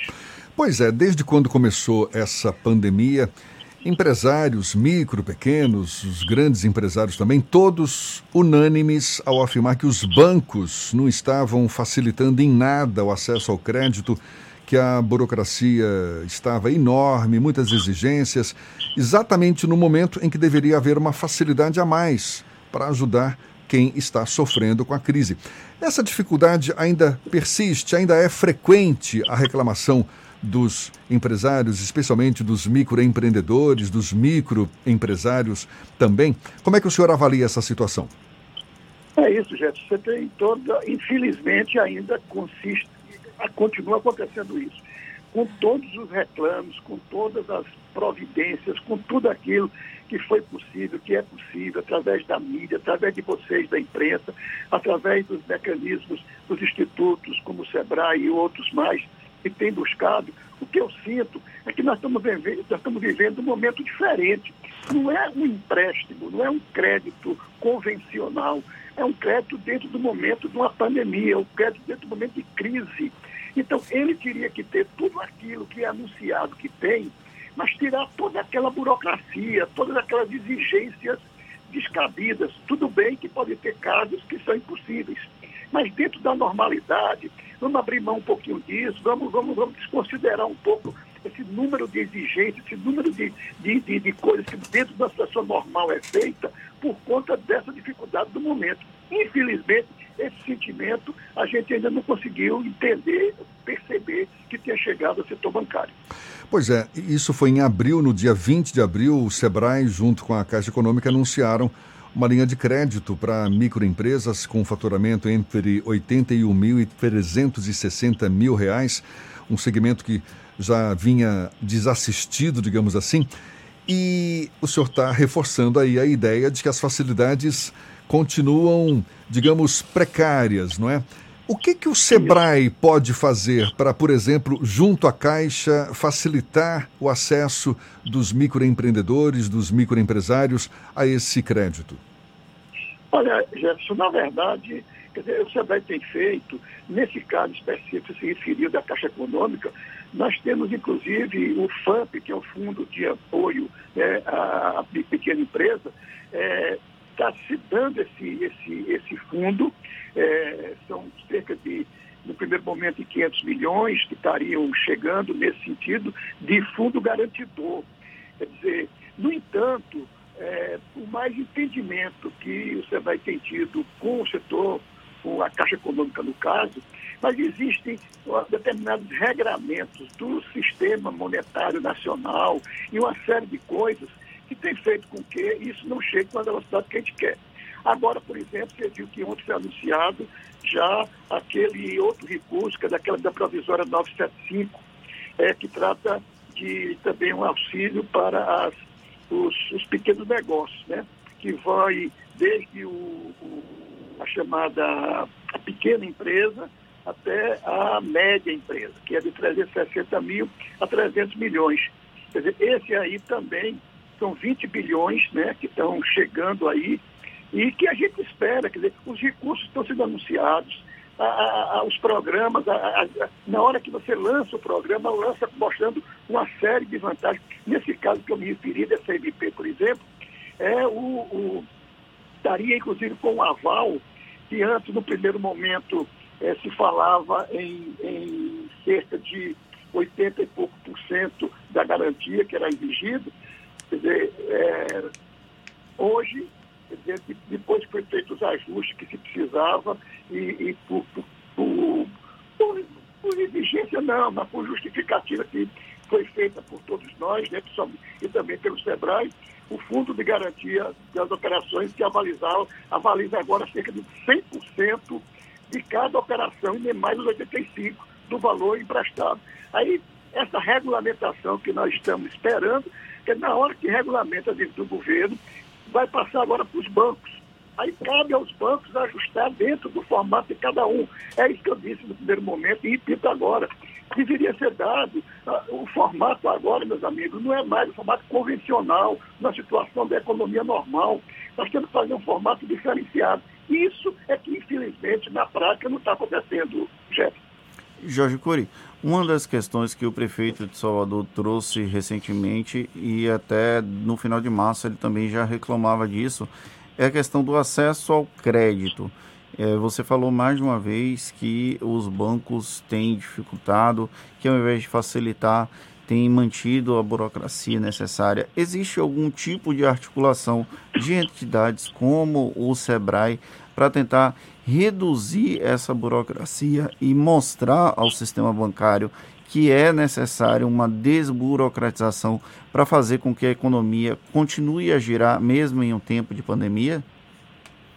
Com certeza, Fernando. Na verdade, nós temos feito um trabalho, né, gente, o Sebrae Nacional, direto lá, a nível do, da, da, do Ministério da Economia, nesse sentido. E, e uma coisa que eu queria deixar claro também é que essas dificuldades não são dos nossos superintendentes da Caixa, do Banco do Brasil, é, no caso do Banco do Nordeste, os bancos oficiais aqui, aqui na Bahia ou em qualquer outro estado. Dizer, infelizmente, esse contato com eles nós temos tido, nós temos trabalhado no sentido de nós podermos preparar, inclusive, o, a pessoa, que, o pequeno que está precisando ir lá, agora com todo o sistema que nós estamos trabalhando, que é o sistema remoto, os acessos das pessoas podem acontecer e a gente ajudá-los da maneira de chegar.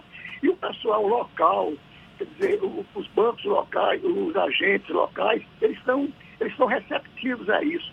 No entanto, as amarras são lá de Brasília, é do sistema financeiro. Quer dizer, ou você reeduca isso.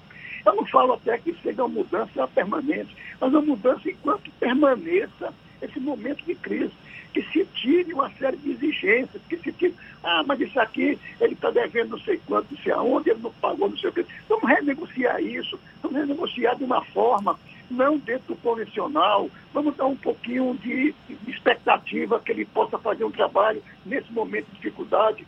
Quer dizer, esse tipo de coisa, por mais boa vontade que muitas vezes o gerente, o pessoal daqui, do, das regionais, dos estados, possam querer fazer, eles, estão, eles, eles têm dificuldade. Então tem que ser uma decisão de lá, de Brasília, de fazer mudanças. Isso é que, infelizmente, por mais que se fale que tem um recurso, mas o recurso não está chegando aqui que precisa chegar, é uma coisa que não tem. É, o senhor está batendo numa tecla que os empresários em geral já vêm batendo aí desde o início dessa pandemia. O senhor está falando que esse problema vem do sistema bancário como um todo. Com toda franqueza, Jorge, o senhor acha que pode haver essa flexibilização por parte dos bancos, que a gente sabe é um setor historicamente muito duro, digamos assim, com, com os empresários em geral. Não há, historicamente, não há essa flexibilização. Agora, sabendo que a inadimplência pode bater nas alturas, que a, a falta de dinheiro é uma realidade para muitos empreendedores. O senhor acredita numa flexibilização por parte dos bancos? Veja só, é, essa flexibilização, no meu entendimento, é, dizer que o banco por si só ele vai ser flexível, ele vai querer ajudar, eu não creio, eu não creio. Agora, poderia, no meu entendimento, se a nível do governo pudesse fazer algumas alterações nas normativas que de alguma forma favorece ao banco e fazer esse tipo de exigência, eu acho que sim. Porque temos um trabalho lá, você deve ter acompanhado aí pela mídia, né, pela, o que está acontecendo lá em Brasília, é, que tem um trabalho onde a, a, frente parlamentar da micro pequena empresa, que o senador Jorginho Melo é o presidente dessa, dessa frente, é, eles têm feito um trabalho muito bom e, tem, e muita coisa de positivo que tem acontecido é por conta da pressão do, do, do, do legislativo, através dessas, desses mecanismos, essas frentes e tal, junto ao, ao, ao Ministério da Economia. Muita coisa de positiva tem sido isso. Eu espero que com esse, esse esforço, essa pressão continue maior e com isso eles podendo influir junto ao Ministério da Economia. O Ministério da Economia podendo flexibilizar o setor bancário algumas dessas exigências que hoje existem, talvez possa, Jefferson. Mas nem em nível de governo a gente tem visto algum sinal nesse sentido, não é verdade? O Congresso Nacional aprovou uma ajuda aí bilionária para para a economia como um todo. Até agora esse dinheiro não chegou. Está aqui nos jornais de hoje. É, Brasil superou aí em apenas um dia mais de 1.300 mortes. O presidente Jair Bolsonaro veta o repasse de 8 bilhões e 600 milhões de reais de um fundo extinto para o combate à pandemia do novo coronavírus. Não é um cenário favorável, não é, Jorge? Não, não é, Jefferson. Eu, eu tenho, quer dizer, na verdade, é, é, a expectativa nossa é que essas pressões possam, eu não vou dizer, chegar ao tamanho que a gente gostaria que fosse, mas pelo menos minimizar um pouco essa, essa dificuldade que o micro, pequeno e o microempreendedor individual estão tendo nesse momento. E, na verdade, nós não estamos falando de, de, de, de pouca coisa, nós estamos falando é de um segmento que representa 98% das empresas do Brasil. As grandes e médias empresas no Brasil representam 2% do nosso país. As micro, os MEIs, as micro e as pequenas empresas representam 98%. Então, na verdade, é, é, é um segmento enorme e é, responde a, por, por, um terço do PIB do nosso país, por mais de 50% dos empregos gerados. Então, não estamos falando de alguma coisa é, bobinha, não, é uma coisa significativa.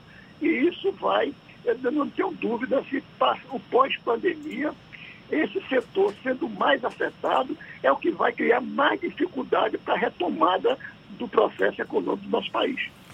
Jorge, além dessa questão do acesso ao crédito, o Sebrae também trabalha no suporte de consultoria e de, de alguma forma, apoio a microempreendedores, pequenas empresas e até aos microempreendedores individuais.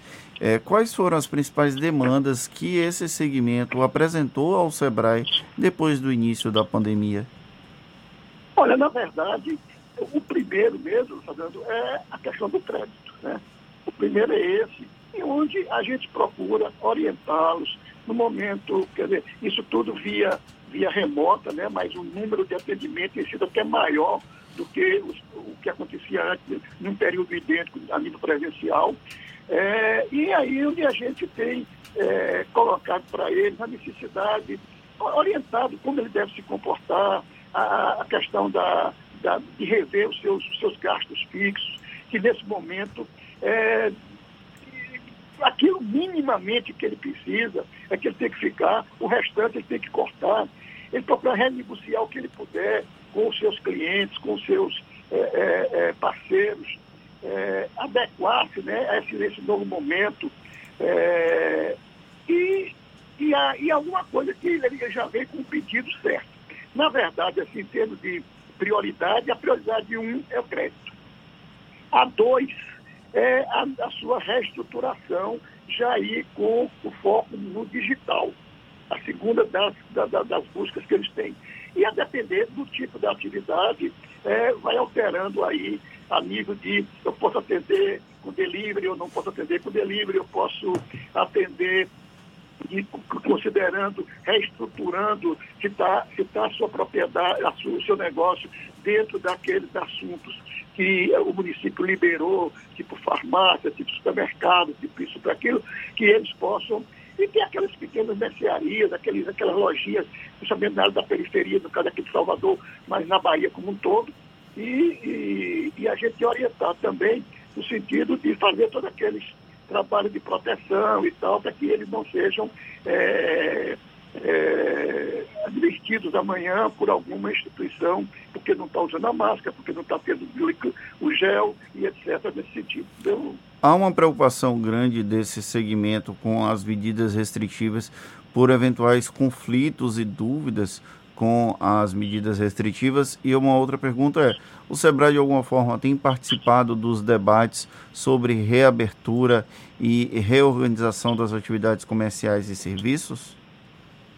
Olha, nós participamos de, de uma, de, um, de, um, de um momento que foi, foi uma, uma, um convite do prefeito, junto com outras instituições, como a FEComércio, como o CDL, como é, Associação Comercial e outras áreas, exatamente naquele período em que começou a fazer as restrições e que houve, de acordo com a informação do município, e que houve uma, uma disciplina, vamos dizer assim, no uso dessas recomendações nas regiões mais centrais da cidade, nas dos negócios maiores, tipo shoppings e coisa parecida. Mas que não tinha havido esse mesmo tipo de entendimento por parte da periferia da cidade, no caso aqui Salvador também inserindo. É, nesse sentido, nós participamos, que foi aquelas medidas, porque a maioria da periferia são pequenos negócios. Então, nós participamos, dando nossa opinião, e, e, como os outros participantes deram suas opiniões, e eles adequaram essas opiniões ao que foi colocado naquele momento. Com relação à retomada agora das questões, nós estamos também participando junto com outras instituições, no sentido de contribuir com o município nas medidas que deverão ser adotadas na busca da, da retomada, como tudo está aí até fechado, né, até o dia 15, a expectativa é que a partir daí pode se começar a. Alguma coisa já foi atendido agora, a partir de ontem, me parece, e a partir de, até do dia 15 teriam isso, e a, a partir daí é possível que a gente tenha um outro momento para ir já com o processo de distensionamento é, dessas medidas. Jorge, a gente está conversando aqui com Jorge Cura, que é o superintendente regional, superintendente do SEBRAE aqui na Bahia. Eu me lembro de uma pesquisa do SEBRAE em meados de abril, agora, que apontava que 67% dos pequenos negócios na Bahia já tinham sido impactados pela pandemia da Covid-19. Esse número certamente já deve ter aumentado, mas por mais que os pequenos negócios, os empreendedores estejam procurando se reinventar, se readequar a essa nova realidade, mas levando em conta as dificuldades, inclusive de, de, de, de dificuldade de acesso ao crédito, qual o cenário que, que pode ser vislumbrado, digamos assim, a médio ou até o fim do ano, ia falar médio prazo, é, até o fim do ano, muitos negócios vão deixar de existir? O Sebrae já tem uma, uma, uma estimativa nesse sentido, Jorge? Olha só, na verdade, eu não diria que nós temos uma estimativa nesse sentido. Mas como você bem colocou, a gente vai estar tá fazendo, o Sebrae Nacional tem feito uma pesquisa uh, nacional e, e, e, cada estado tem feito também a sua pesquisa. Então, isso que você falou é, é, é o número que a gente tem. A gente está acompanhando isso né, periodicamente. O que eu posso dizer é que o que nós estamos sentindo é que muitas microempresas né, que estão parando agora por conta da pandemia vão ter muita dificuldade por conta dessa dificuldade que nós falamos no primeiro momento, que é o crédito, é, de poder retomar suas atividades. A gente tem, nas, na, nas conversas que, que, temos tido através do, do processo remoto, do sistema remoto, a gente tem tido muitas informações de microempresários que estão fechando e que dizendo que vão esperando passar a pandemia para voltar. Esse número, dentro de, do total dos que são pesquisados, é um número pequeno, um número que eu diria que em torno talvez de, de 20%. Outros dizem que não vão, estão fechando a microempresa e a tendência é buscar ser MEI, o microempreendedor individual. E também com relação às pequenas empresas, a ideia é de que aqueles que têm algum negócio que pode utilizar o sistema delivery e estão utilizando já agora. E muitos, e muitos, quer dizer, a maioria, como eu disse há pouco também, o primeiro problema é o crédito e o segundo é a digitalização, é eles entrar nesse novo processo de e o mundo todo já está vivendo, né, por conta, que já estamos vivendo antes, agora com uma velocidade muito maior por conta da pandemia. Então eu diria que é isso aí. Agora a gente pode, eu não teria condição de, de pronto lhe passar esse número, mas a gente pode estar é, periodicamente dando essa informação para que vocês também tenham conhecimento e possam também nos ajudar nesse sentido. Quer dizer, o SEBRAE tem estar tá aberto para dar todo tipo de informação para a pequena empresa. Isso tem, como eu disse, é, sido bem significativo, bastante significativo isso. E a, a, tendência, na verdade, é que a gente possa, por exemplo, algumas cidades, como vocês sabem, nós temos é, 10 regionais. Além de Salvador, tem mais nove regionais no estado como um todo. Em, alguns, em algumas regionais, onde as cidades polo da sede da região é, são grandes cidades no interior, eles já estão no processo de, de retomada das atividades. Então, esse processo também não está preso só. Tudo que eu estou falando tem a ver com o Estado como um todo. E esse tipo de, de, de, de necessidade, de informação que eu estou passando, varia um pouco de região para região, em função do tipo da demanda, é, do tipo de atividade de cada região dessa. No entanto, o foco, como eu falei, da, do crédito em primeiro lugar e, do, e da digitalização no segundo tem sido uma constante no Estado como um todo. Está aí, portanto, Jorge Cury, superintendente do SEBRAE na Bahia, falando conosco sobre esse cenário difícil que afeta especialmente microempreendedores individuais, os pequenos empresários também essa dificuldade de acesso ao crédito, o que deveria certamente sensibilizar mais o governo para que adotasse novas regras para facilitar o acesso ao crédito. Enfim, uma situação que a gente espera seja superada da melhor forma possível. Jorge, muito obrigado pela sua disponibilidade. Um bom dia. Bom dia, Jefferson. Bom dia, Fernando. Eu digo que esse apoio chegando até vocês e dizer a toda a comunidade que está nos ouvindo que nós estamos disponíveis, os nossos sites, os nossos contatos telefônicos, que a micro pequena empresa tem conhecimento, pode entrar no sistema, o tipo de informação que vocês precisarem, nós estamos prontos para dar. Nós temos uma equipe de consultores credenciados na casa que tem possibilidade de poder atender com, com, com, com velocidade e com presteza, dando o que há de melhor qualidade, para que você possa se estruturar, para que você possa se ajustar para vencer essa pandemia. Mais uma vez, agradeço a todos e conto com todos os meios, as pequenas empresas. Vocês são importantes para o nosso país, são importantes para o nosso Estado e nós estamos do lado de vocês para ajudar naquele que for preciso. Muito obrigado e um bom dia para todos. Maravilha, o SEBRAE, que é o Serviço Brasileiro de Apoio às Micro e Pequenas Empresas, portanto, foi aí Jorge Curio conversando conosco. Essa conversa toda vai estar disponível logo mais nos nossos canais no YouTube, também iTunes, Spotify e Deezer. Agora 8h49 na Tarde FM. Você está ouvindo Isso é Bahia. Em um momento de tantas incertezas, acreditar nos seus sonhos é mais importante do que nunca. Por isso, faça como o Ebert, aluno de odonto da Unime. Ele veio do interior, encarou muitas dificuldades, mas não desistiu. Teve o apoio de muitos professores e hoje é um destaque na profissão. Vem também para a Unime. Essa é a hora de seguir em frente. Unime, todo dia é dia de acreditar. Faça já sua prova online. unime.edu.br as informações sobre a influência da economia na sua vida, com o jornalista e economista Armando Avena. Falando de economia.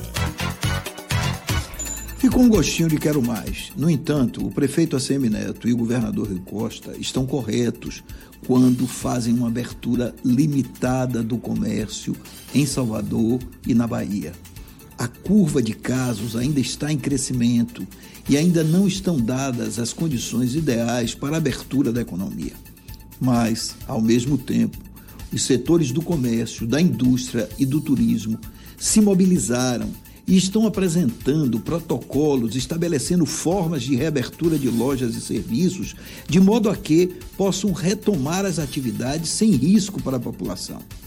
Governo e prefeitura precisam analisar imediatamente essas propostas, de maneira que, no primeiro sinal de que a curva está se estabilizando, possa liberar as pessoas para voltar às suas atividades. Após quase 80 dias de isolamento social, são milhares as pequenas e médias empresas que, sem faturamento, estão estranguladas e muitas delas já não terão condições de reabrir seus negócios. Por isso, é correta a postura dos governantes em não abrir a economia de forma generalizada, para que o esforço feito até aqui não seja perdido. Mas é preciso também, ao mesmo tempo, que gestões junto ao governo federal sejam feitas para a liberação de recursos por parte dos bancos que se mostram alheios à crise, sempre pedindo mais garantias e mais compromissos, de forma que possa haver um alívio para a classe empresarial, especialmente as pequenas e médias empresas.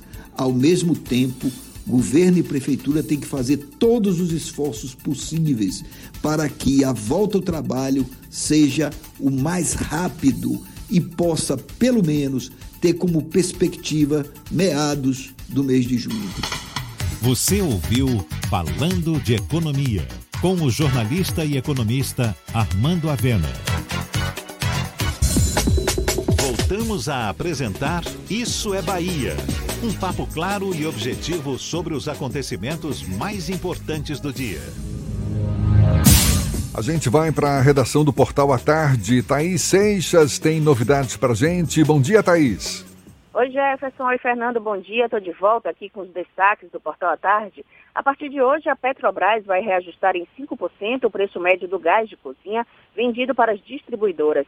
Com isso, o preço médio da companhia será equivalente a R$ 24,08 por botijão de 13 quilos. No acumulado do ano, o valor sofreu redução de 13,4% ou R$ 3,72 por botijão.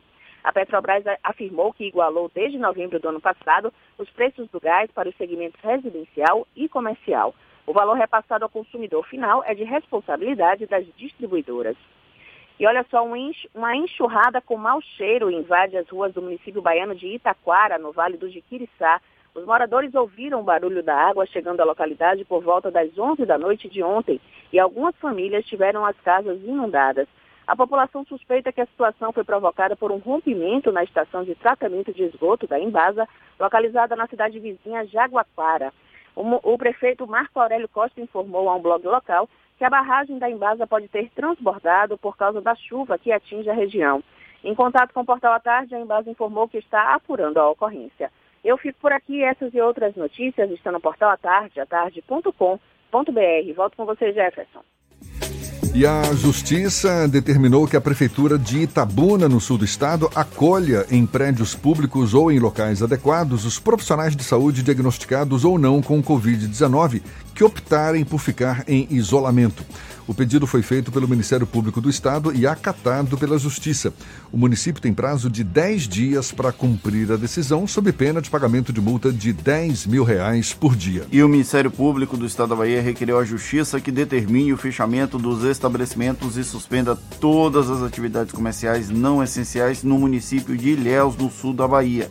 A reabertura do comércio na cidade foi restabelecida por decreto municipal publicado na última segunda-feira. A gente está falando aqui do sul do estado. Vamos agora para a região de Rui Barbosa. J. Sidney, da RB Líder FM, tem as notícias da região. Bom dia, Jota. Bom dia, Jefferson. Bom dia, Fernando. Estamos aqui em Rui Barbosa. A temperatura agora está em torno de 24 graus nesta manhã de quinta-feira. Olha, de acordo com informações passadas pelo prefeito da cidade de Rui Barbosa, o município de Rui Barbosa confirmou mais um caso positivo da Covid-19. Trata-se de um paciente que testou positivo, porém está em um bom estado de saúde. Esse é o terceiro caso da Covid-19 em Rui Barbosa, onde os dois primeiros estão curados. Inicialmente, o prefeito não vai paralisar o comércio ou serviços, mas pede cautela e cuidados por parte da população, evitando aglomerações.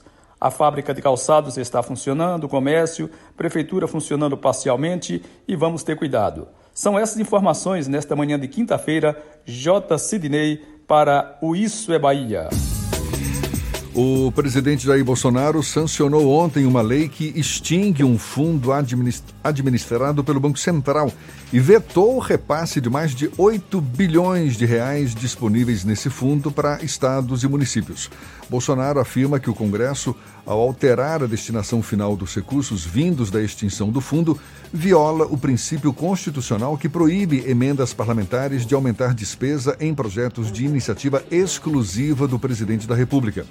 Jair Bolsonaro afirmou que a nova destinação do fundo desrespeita a política de teto de gastos.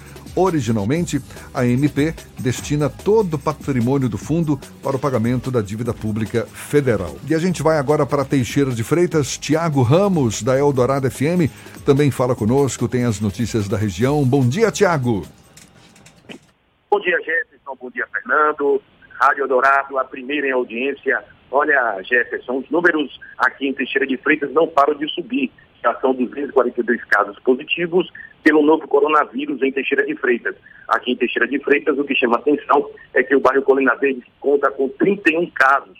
Na UTI, já com 100% da ocupação, com 30 em isolamento e os óbitos na região. Um óbito em Vereda, um óbito em Muguri, um óbito em Birapuã, dois óbitos em Itamaraju. Desde a última quarta-feira, desta semana, o governador do estado decretou toque de recolher. É aguardada ainda durante, até a sexta-feira, até amanhã, a inauguração do hospital de campanha aqui na cidade de Teixeira de Freitas, com entrega também de 20 leitos de UTI aqui por parte da Suzano e o governo do estado. Essas são as informações de Teixeira de Freitas, extremo sul da Bahia, direto da Eldorado FM, a primeira audiência. É com você, Jefferson e Fernando. Até a próxima. Acabou!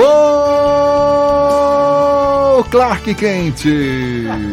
Encerramos mais um Isso é Bahia. Muito obrigado pela companhia de todos vocês. Amanhã às sete da manhã estamos de volta para Salvador e em torno e a partir das oito para todo o estado. Um grande abraço virtual. Se puderem, fiquem em casa e se sair de casa, lembre-se, use máscaras. Com todo respeito ao personagem, né? Por Não, favor. eu adorei a comparação. Pode continuar sempre. Muito obrigado, gente. Muito obrigado pela companhia, pela parceria, pela confiança. Hoje que dia? Hoje é quinta, né? Quinta-feira, então tem muito chão pela frente ainda, não é fim de semana não. Aproveite bem o dia. Amanhã tem mais. Tchau, tchau. Tchau, tchau. Tchau, tchau.